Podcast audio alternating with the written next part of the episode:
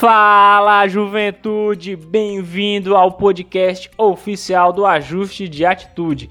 Neste podcast serão abordados diversos tipos de temas, com participações de vários convidados, com assuntos relevantes do cotidiano sendo abordados de uma maneira leve e descontraída, tendo como principal objetivo gerar reflexão e aprendizado através dos diálogos apresentados. Então, dito isto, partiu o episódio. Fui!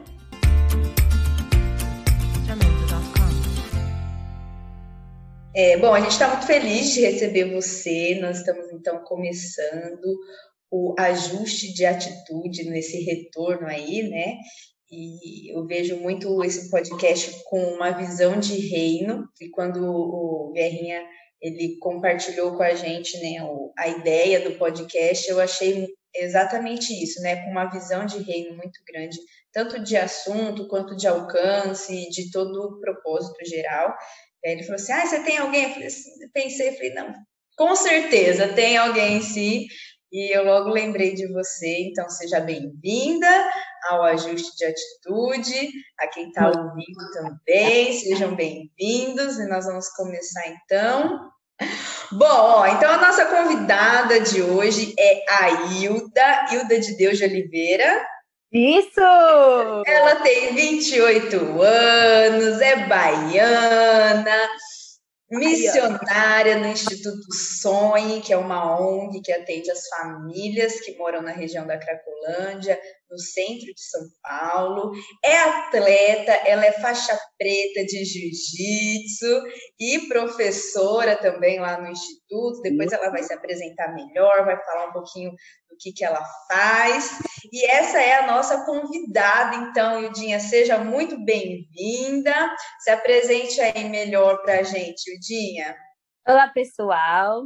Bom dia, boa tarde e boa noite. Eu não sei o horário que você vai ouvir. Meu nome é Hilda, tenho 28 anos, assim como a Esther falou. Estou aqui no Instituto Sonho há sete anos.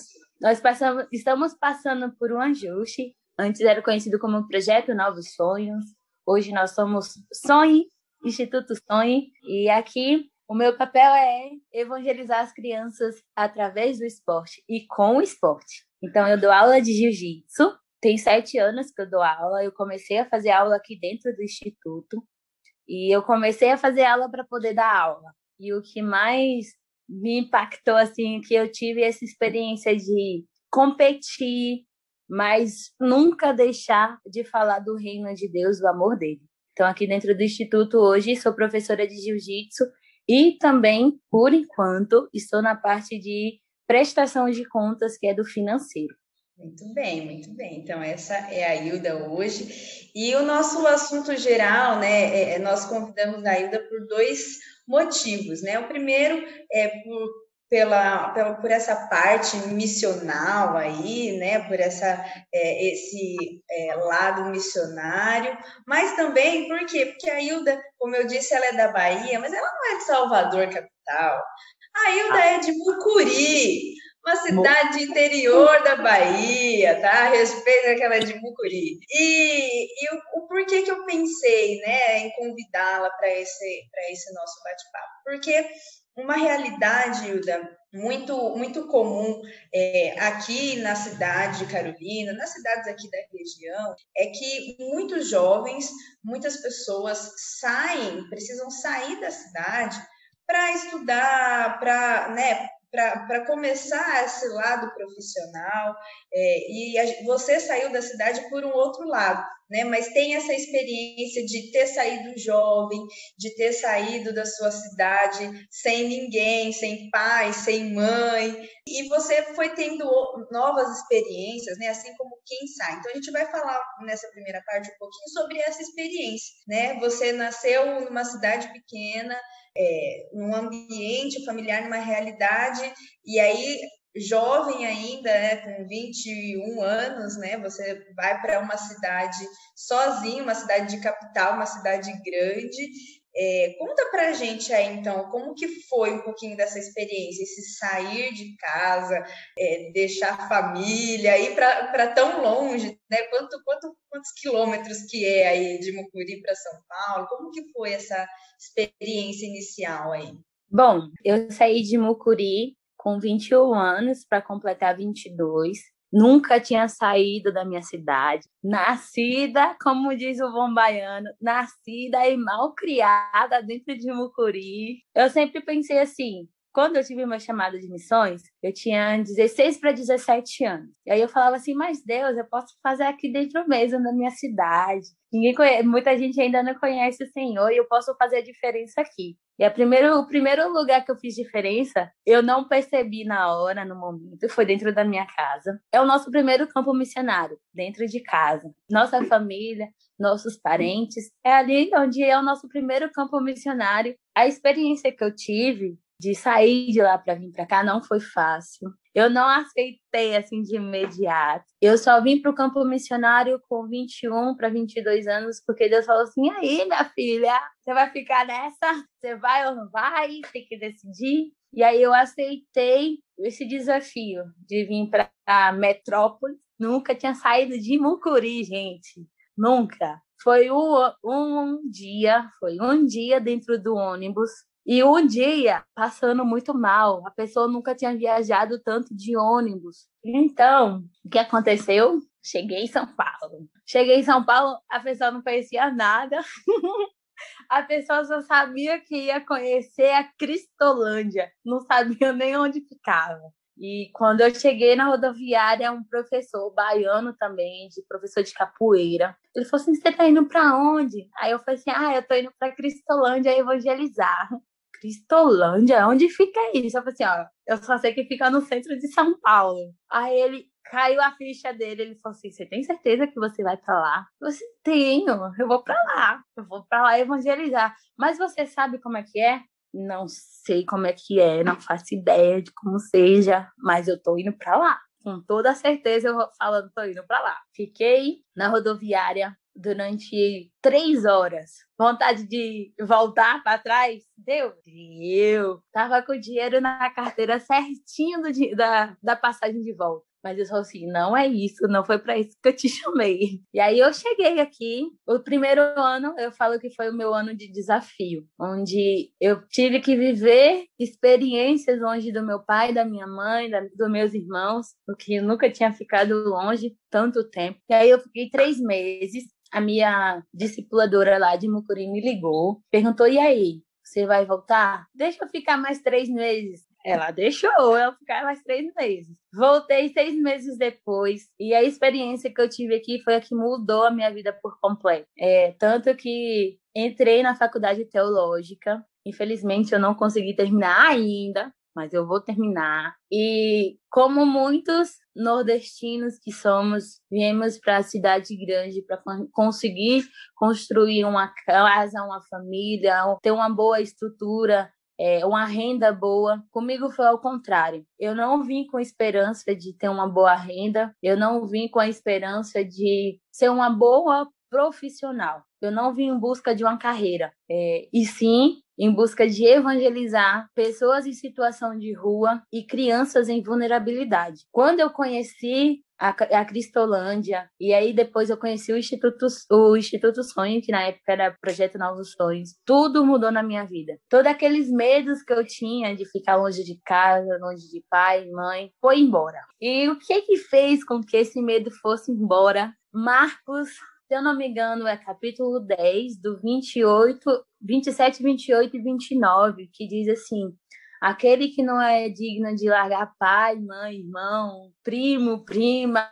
tio, por amor de mim, não é digno de mim. E esse foi o versículo que eu carreguei, que eu carreguei eu carrego muito no meu coração, porque por mais que eu ame a minha casa, a minha família, eu consegui levar Cristo para eles. Então, minha casa, a minha família foi transformada. Hoje eles conhecem a Cristo. E ele me colocou aqui com esse propósito de levar o amor dele aos necessitados. Hoje eu não trabalho mais diretamente com as pessoas em situação de, ri, de risco, que é o pessoal da Cracolândia, mas hoje eu trabalho diretamente com as famílias em vulnerabilidade social. Famílias que de crianças que veio o pai, a mãe, é, às vezes no meio da droga e para eles eles não vão sair daquele daquele lugar, eles não podem ter um sonho de ser um bom profissional e estamos aqui no centro de São Paulo para mostrar para essas crianças que elas podem sonhar sim, que elas podem ser um bom advogado, um bom professor, um bom policial, um bom bombeiro,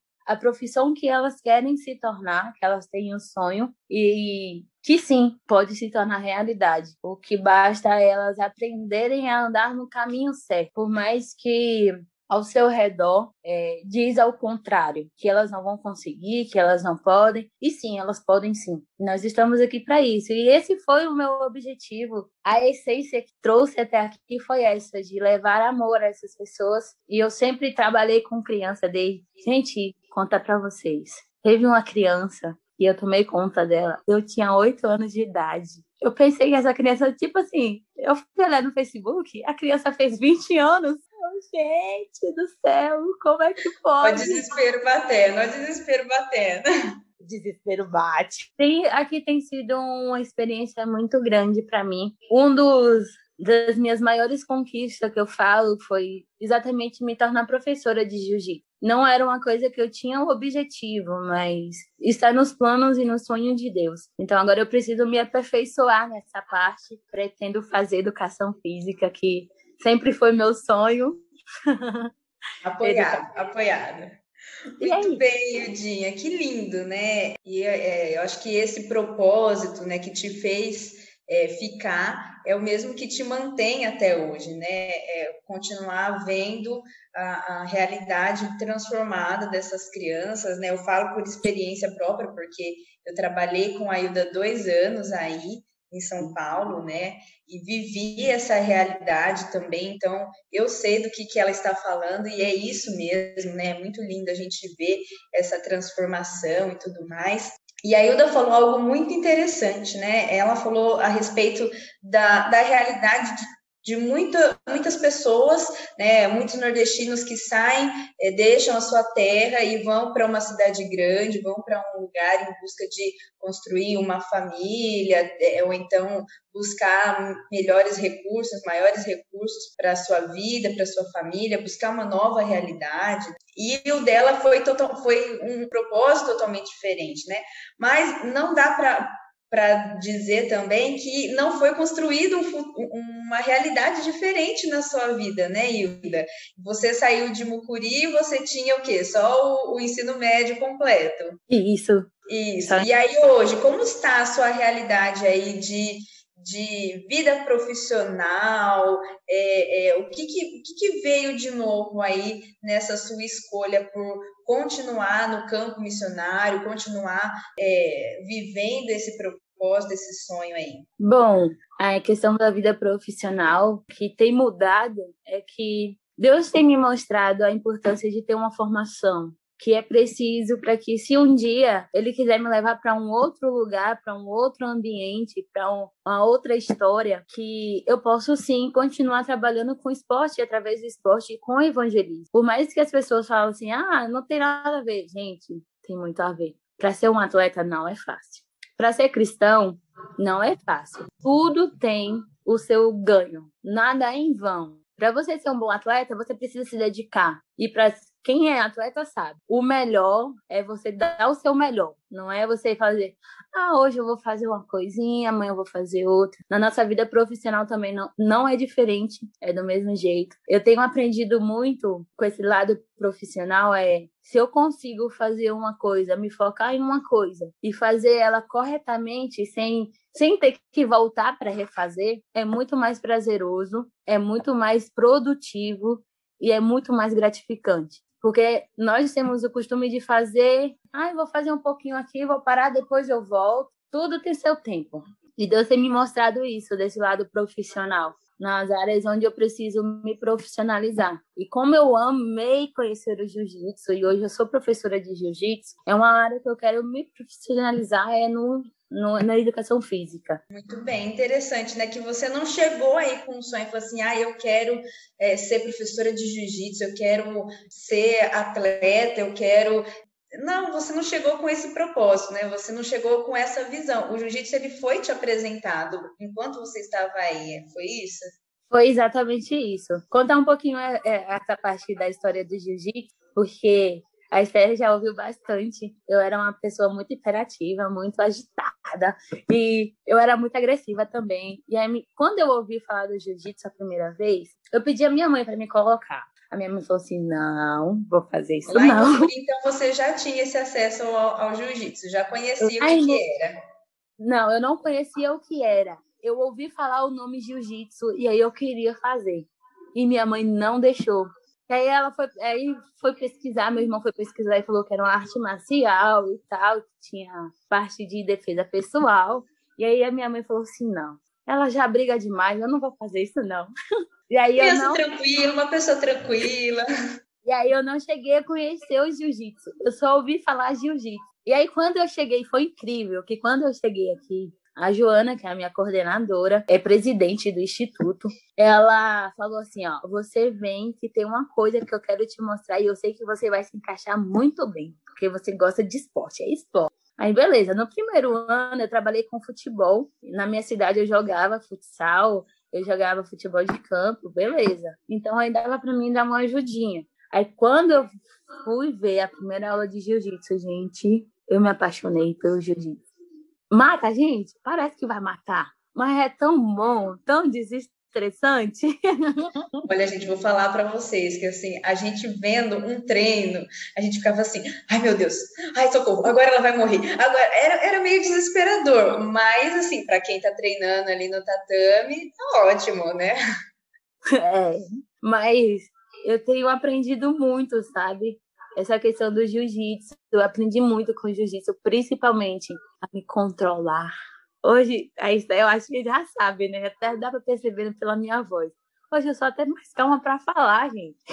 É verdade. E esse, esse é um dos poderes aí, né, do esporte, algo que o esporte ele proporciona, assim como a arte também, né, tudo aquilo que é, e eu acho que é uma visão também do instituto, né, por isso que se oferece essas atividades como meio para que as crianças sonhem, mas para que elas também sejam transformadas, né, e para que Sim. através dessas atividades eles também conheçam o amor de Deus, né, aquilo que o Senhor também nos traz. É, muito bem, Udinha. É, então, assim, isso eu, eu posso ver, né, e comentar com você também, que é, é, são tudo, todas as coisas, os planos de Deus, né? Como Deus ele Sim. foi construindo tudo é, para te dar uma nova realidade, né? Eu imagino que vocês, a, a Hilda de é, 10 anos atrás, nem imaginava viver tudo que você já viveu, né? É, é, conta aí um pouquinho aí como que quantas o que, que você já viveu dentro do jiu-jitsu, as suas maiores experiências dentro do jiu-jitsu, desse dessa vida missionária aí, o que, que você pode pontuar assim, olha, eu nunca imaginei viver isso e, e eu vivi, eu nunca imaginei estar em tal lugar e eu estive. O que, que foi de diferente aí? Gente, teve muitas coisas diferentes. A primeira é eu sempre pensei que eu fosse estudar educação física primeiro, ter como um jovem normal, né? Ter primeiro a sua carreira é, profissional. E desde os meus 18 anos, que foi a época que eu terminei o ensino médio, eu falava assim: não, eu vou terminar e vou entrar já na faculdade. E Deus foi trabalhando para que eu chegasse hoje aqui no campo missionário, estivesse aqui hoje. Então, assim, com o campo missionário, com a vinda para o campo missionário, eu aprendi a confiar literalmente em Deus. É uma confiança que não tem explicação. É aquela confiança de tipo assim, mas eu sou voluntário, eu não tenho dinheiro.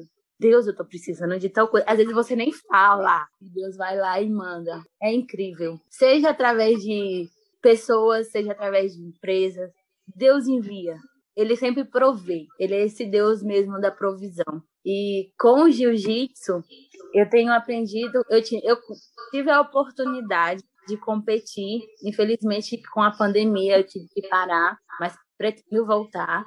E eu tive a experiência de viver essa vida de como é um atleta e da importância que o atleta ele precisa também ter essa comunhão com Deus, principalmente quando fala que eu sou um atleta cristão, e durante esse tempo aqui no campo missionário, Deus tem me ensinado muito a questão do, de amar e de ter calma na mesmo em meio à tempestade. Eu amar o outro eu me amar primeiro, amar a Deus. Porque não adianta eu falar assim, ah, eu amo a Esther. A Esther tá longe, eu amo a Esther. Mas eu não amar quem está convivendo comigo todos os dias. Então, assim, essa, essa junção da vida profissional com o ministério não é uma coisa que é separada.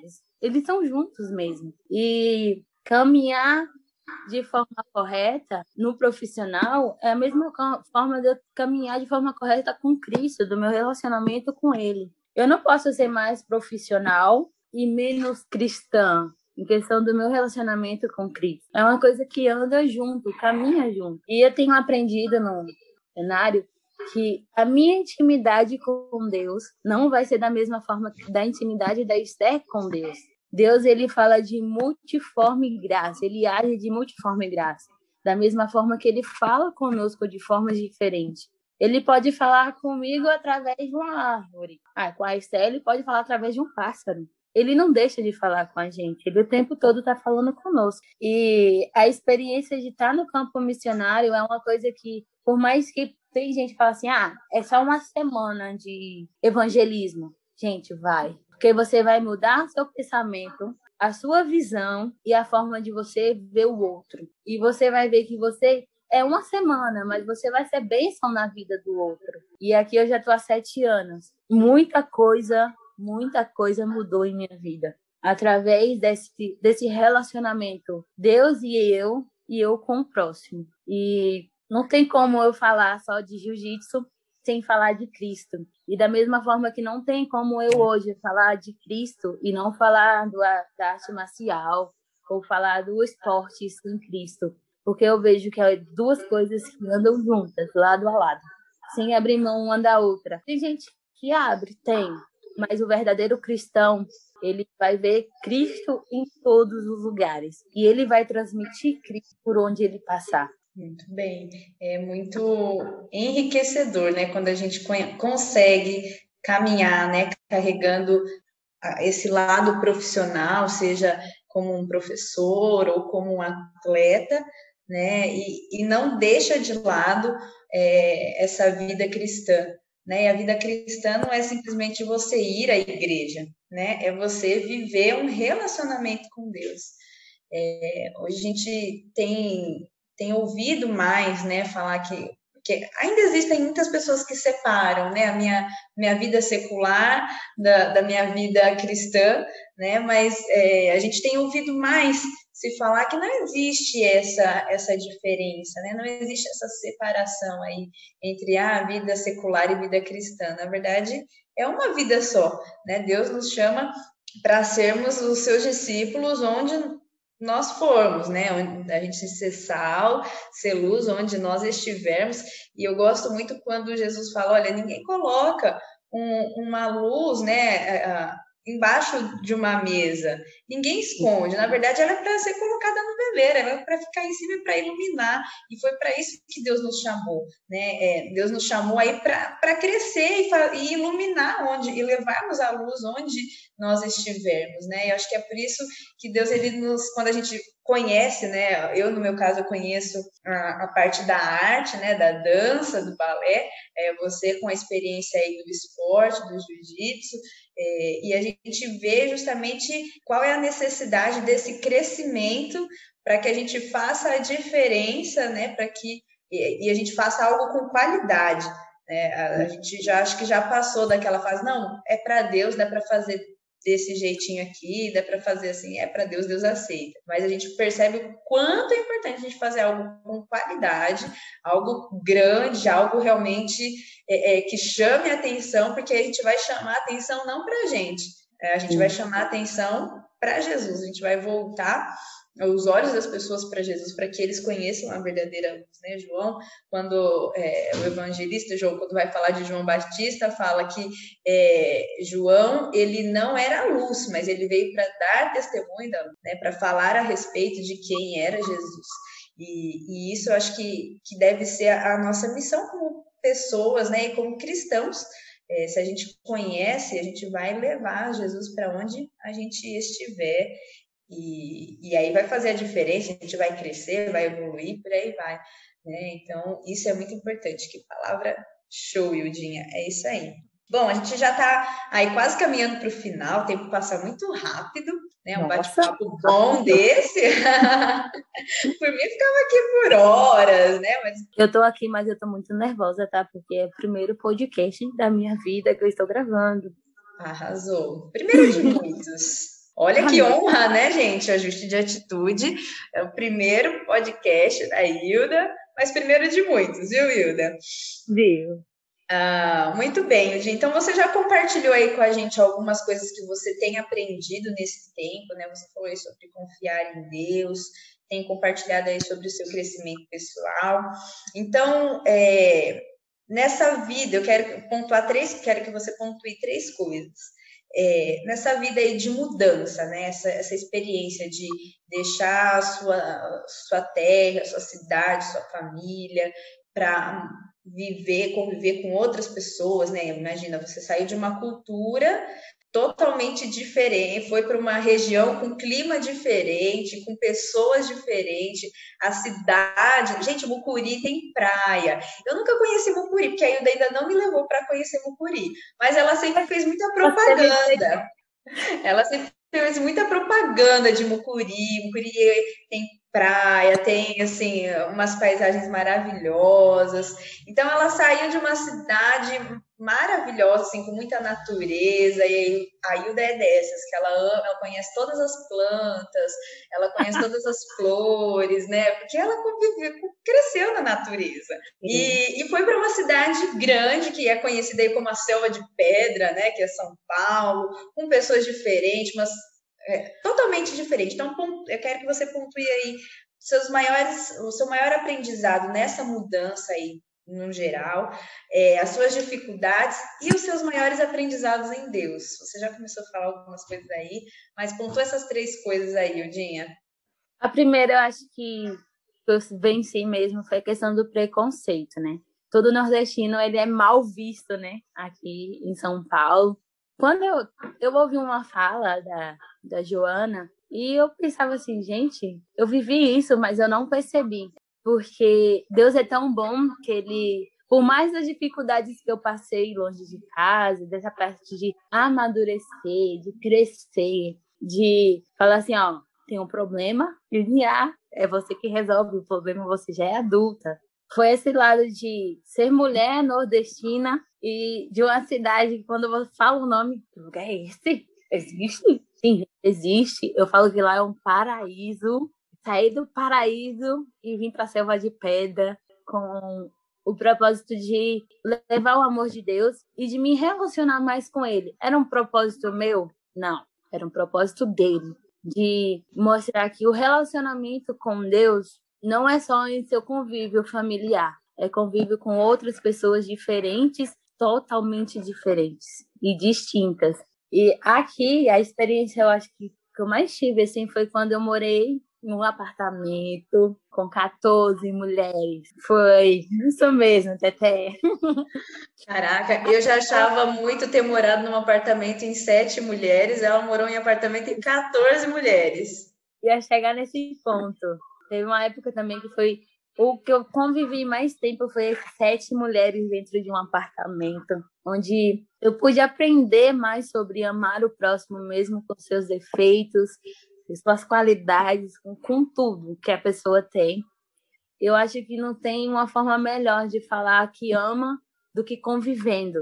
Então, o relacionamento, meu relacionamento com Deus não é só o meu momento de devocional, ou não é só meu, minha ida à igreja, seja durante a semana, seja no sábado, seja no domingo, mas é contínuo, é uma coisa contínua e que quanto mais eu me relaciono com Deus, mas eu vou me cons conseguir me relacionar com o próximo mesmo com suas diferenças e aceitar as diferenças. Não é apoiar, mas é aceitar, porque eu sou diferente. É eu amar a Esté como ela é e juntas, caminhando juntas, vamos moldando uma a outra, assim como diz lá na Bíblia, um homem com, trabalhando com outro homem, um afia o outro, assim como a espada afia a outra espada. Então é um crescimento que eu aprendi com Deus e com o próximo. E qual é o outro mesmo? Até eu esqueci. Os maiores aprendizados, né, dessa mudança, aprendizados em Deus e as dificuldades.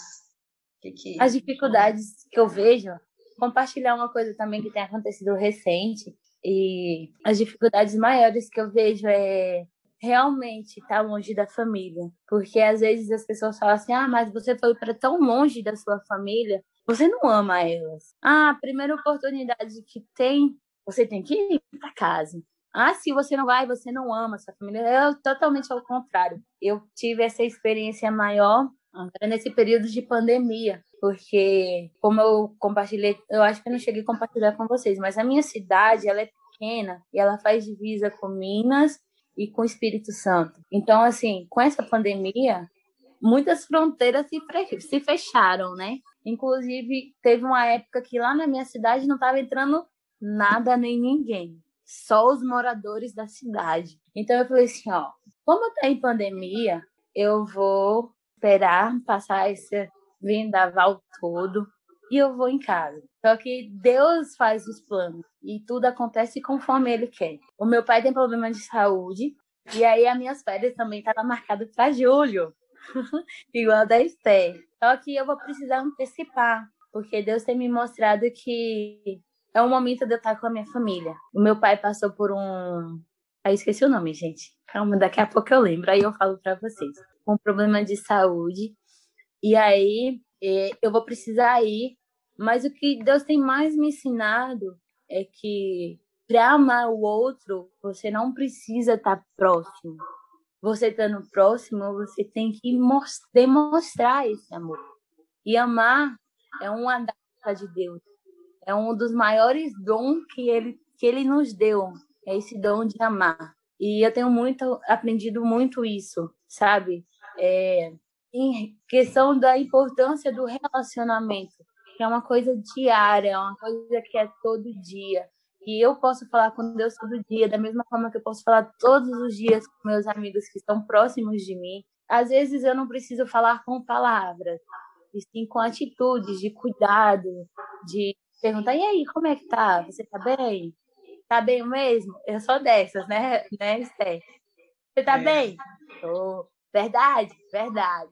Verdade, verdade. É, verdadeiríssima. sim, sim, então tá bom. Então, assim, eu tenho muito aprendido essa questão de cuidar, é, que cuidar é um, uma, uma, uma das formas de dizer eu te amo.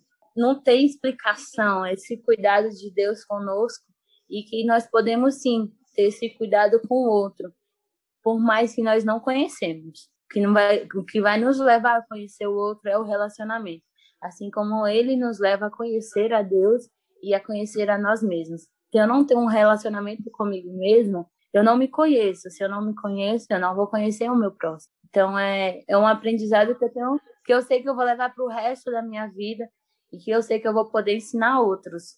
O que é isso, né?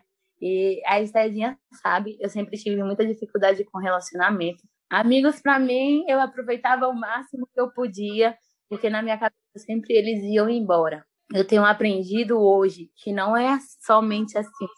E tenho que aproveitar é o tempo todo. Tá perto, tá longe. É, amor a gente demonstra o tempo todo.